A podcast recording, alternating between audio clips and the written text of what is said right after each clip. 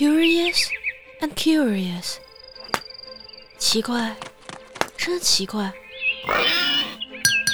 欢迎收听由小十七播讲《爱丽丝梦游奇境》中文版有声广播。第十一章：谁偷了水果馅饼？上。格里芬和爱丽丝到达的时候。红心国王和红心王后正双双坐在宝座上，四周簇拥着一大群动物，各种小鸟和野兽，以及一副完整的扑克牌。杰克站在他们面前，身上绑着铁链，两边各有一个士兵压着。靠近国王的是那位大白兔，一只手上拿着喇叭。另一只手上拿着一卷羊皮纸。法庭的正中央放着一张桌子，桌子上放着一只大盘子盛的许多水果馅饼。水果馅饼是多么逗人喜爱！爱丽丝看着他们就感到饥肠辘辘。我真希望他们的审判结束，她心里想着。把这点馅饼分给大家。可是看来这事儿没有希望，因此他开始对周围的一切事物东瞅瞅、西瞧瞧，以此来消磨时间。爱丽丝过去从来没有上过法庭，不过她曾在书本上读到过法庭的事。他很高兴地发现自己说得出法庭里几乎所有东西的名称。那是法官，他自言自语地说，因为他戴着他的大假发。却说那位法官正是国王本人。由于他把王冠戴在假发的上面，他看来一点儿也不像舒服潇洒的样子。而且那样子当然不是相称的，那是陪审团。爱丽丝心想：那十二位生物，你瞧瞧，她不得不说生物，因为他们有些是走兽，有些是飞禽。我想他们就是陪审员了。他把陪审员。这几个字反复在心里说了两三遍，觉得很自豪，因为他想，而且也想得不错。像她这样的年纪的小姑娘，很少有几个懂得陪审员究竟是什么意思。不过，把他们叫做陪审人也是同样可以的。那十二位陪审员都非常忙碌的在各自的石板上写着字。他们在做什么呀？爱丽丝悄悄地问格里芬。在审判开始以前，他们还不能写下任何事情呀。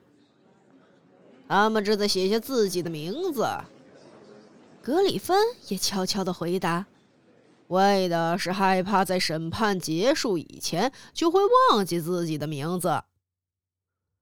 都是些蠢货！爱丽丝用恼火的声音提高嗓门说。不过她急忙刹住了，因为那个大白兔喊道：“法庭里保持肃静。”同时，国王也戴上了眼镜。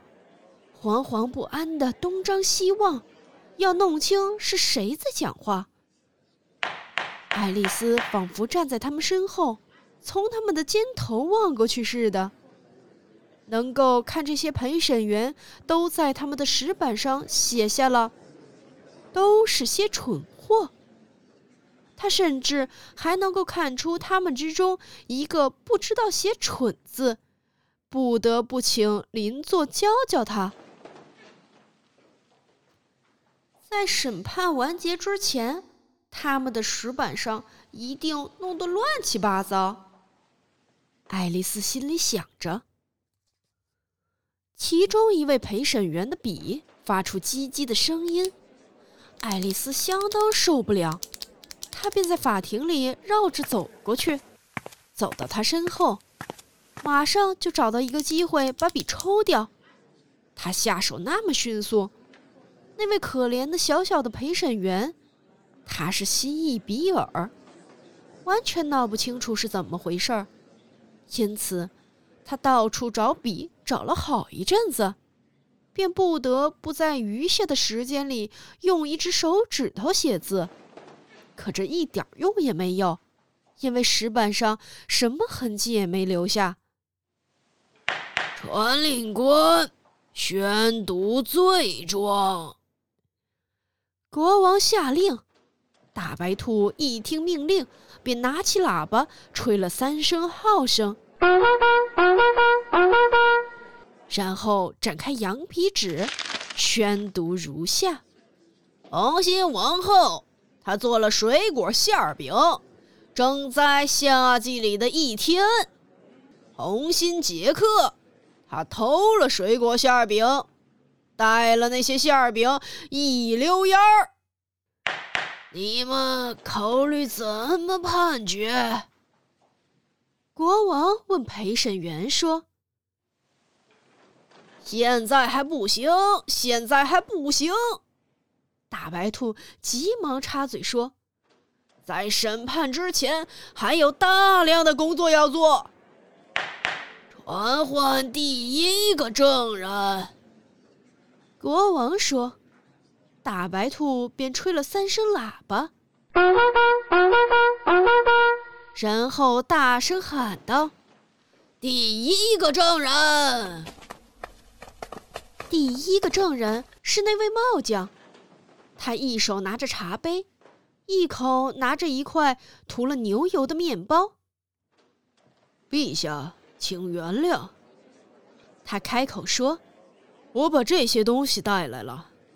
不过，人家传唤我的时候，我还没有完全用完茶点。你早就该用完了。”国王说道。“你是什么时候开始的呢？”帽匠眼睛瞧着三月里的野兔，他是跟随帽匠。同真睡鼠手臂挽着手臂一起进来的。我想那是三月十四号吧。